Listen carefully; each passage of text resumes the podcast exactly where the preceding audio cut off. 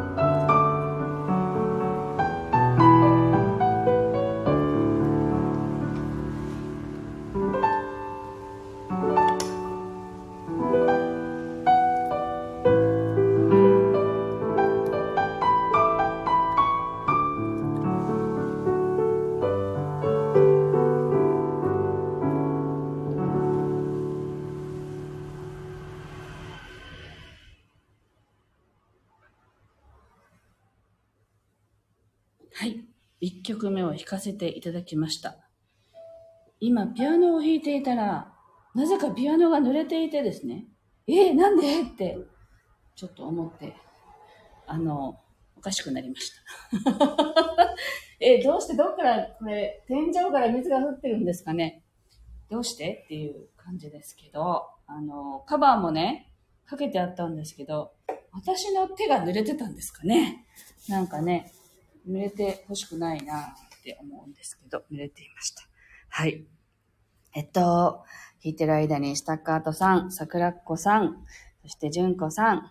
秋代さん、おはようございます。ありがとうございます。ピアノ濡れてほしくないわ。そればっかりが気になったりしてね。はい。えー、っと、聞かせていただきました。えっと、そうですね。月曜日にね、あのーまあ、毎月ではないな、今は2ヶ月に1回ですけど、うつ病のね、方の復職とか再就職の支援をしている事業所でのあのヒーリングプログラムを持っているんですけれども、まあ、ピアノヒーリングっていうね、名称でやっていますけど、あの、お芝居をしている、その役者さんと組んで二人語りというユニットをやってるんですけど、あの、彼女と一緒に今回は行ってもいいですかっていう話を事業所さんにしてね、あの、二人語りの公演にさせてもらったんですね。で、月曜日はそれをやりに行って、葉っぱのフレディのね、あの、一人芝居用に作られた脚本を使っての、あの、公演をしたんですけれど、あ、スタッカートさんがピアノ大丈夫ですかってね、心配ですよね。でも一応は大丈夫です。中の方には入ってないみたいと思って。電子ピアノなのでね、なんかそこがちょっと気になりますけど、大丈夫みたいです。ありがとうございます。はい。で、そこでの講演をしたんですけど、私は割とそこの雰囲気には慣れているんですよね。皆さん、あの、少し重めの、あの、病状の方たちなので、やっぱりお薬も飲んでいらっしゃるし、あの、まず来てもらうっていうことが前提の、あの、なんていうのかな、スタイルなんですよね。なので、その、ここまで来てもらうっていうね、事業所に、それを目指している方たちなので、まあ、元気が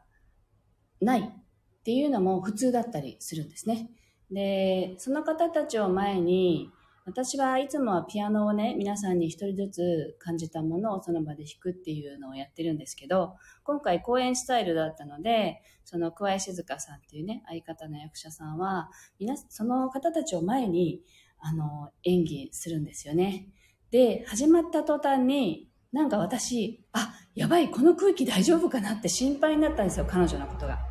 やっぱりいつもの緊張感と違っていて、なんていうのかな、あの、見られてる感じと見られてない感じってあるじゃないですか。で、例えば人がね、そこにいて、無視されてる感覚って結構きついですよね。なんか、どちらかというとそれに似たような空気感があってですね、あの、いつもの緊張感と違うなって思ったんですよね。それで、なんかピアノを弾きながら、この人セリフ忘れないかしらとか、全然違うことがこう心配になってきたりして、でも何回も稽古してるし、そっか、私はセリフは覚えてないの、ないんだけど、まあ、静香さん覚えてるから大丈夫だよねって思いながらやって、実際何のその心配をよそに、何の問題もなくあの、できたんですけどね。で、なんか終わった後にゆっくりちょっとお茶しながら、今日緊張しなかったって聞いたら、もうやばかったよ、あの空気感ってやっぱり言ってたんですよ。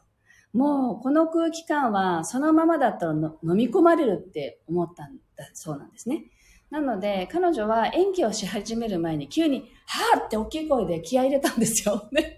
でいつもやらないことだったので、あ、すごい今日はこうやってなんか声を出して気合入れてんだなって思ったんだけども、あれはそのこの空気感に絶対飲まれないぞっていう自分への気合だったっていう話をしていてあの飲まれると本当にどんなに練習したものでもあのセリフ忘れるからって言っててでも飲まれずに頑張れたよって言ってたのでねなんか役者さんってすごいなと思ってなんかあのピアノはねああ忘れたなと思っても例えば私のスタイルだと即興なので何とでもなるんですよ。忘れたところは別のアレンジをして弾けばいいっていう感じですけどセリフ忘れたらどうなるんだろうとかねいろいろ思ったらすごいなって思いまして。なんかあの緊張感を思い出すとあの本当に怖かったなと思うんですけどあのあ ギリコさんはねご存知ですよね舞台には魔物がいますからねって本当にねそうですよねなんか何名かでお芝居をしてるときにそうなると、その相手方がね、あのなんかこうアドリブしたりとかして、セリフを思い出すようなことを言ってくれて、我に返るっていうような感じになるんだよって教えてもらったんだけれども、すごいなって本当に思いました。ね。あの、という状況だったんですけど、あの、いつもはね、感想は紙に書いてもらうんですけど、発表するの嫌がるだろうなと思うので、今回時間が大幅に余ったんですよね。なので、もし、その、自分の声で、言葉で、あの、あの感想を伝えてくれる人がいるんだったらお願いできませんか？って言ったら、3名の方が発表してくれたんですよ。あの、いろいろとね、こう、心が動かされたとか、いろいろな、こう、感想をそれぞれ言ってくださって、で、公演が終わって、プログラムが終わって、その食品室みたいなところに行った時に、そこのスタッフさんがね、あの3名は発表なんかしたことないんですよって言ったんですね。一人は今日初めて来たし、とか。だから、普段声を上げる人たちじゃない人が声を上げたってとてもすごいことですね。嬉しいですねっておっしゃったので、なんか私はそれも嬉しくて、何かしらね、その方たちの心にこう響いてくれたらいいなって、そんな風に思いながら帰りました。はい。というわけで今日はね、あの、月曜日のあの、施設での講演についてはね、ちょっとお話しさせていただきました。なんかゴミ収集車の音がね、音楽が後ろで鳴ってますけど、これに負けずに2曲目行ってみたいと思います。はい。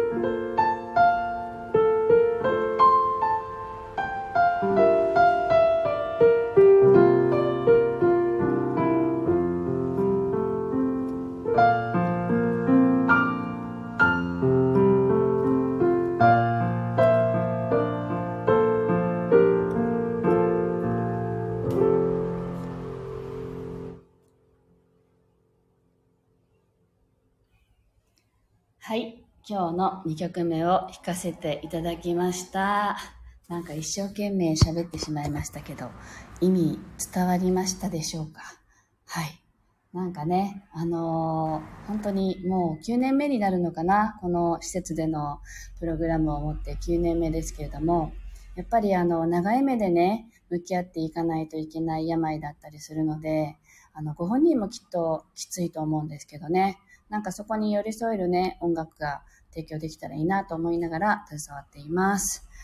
はい。えー、というわけで、今日はここまでです。で、二人語りはね、あの、次やるときは、ドネーション式にしようよって言って、その投げ銭制っていうんですか、あの、払いたい分だけ払ってもらうっていう講演にしようよって話をしてて、あの、それのね、先駆けとして、私のサロンで月に1回、ドネーションデーっていうのをやって、その中でも講演しようかって話になったんですね。なので、6月も29日だったかな、に1回、あの、ドネーションで、同じフレディの作品をね、講演しようかなと思っているので、その案内もお用意していこうかなと思いますので、来れそうな方はぜひご参加いただけると嬉しいです。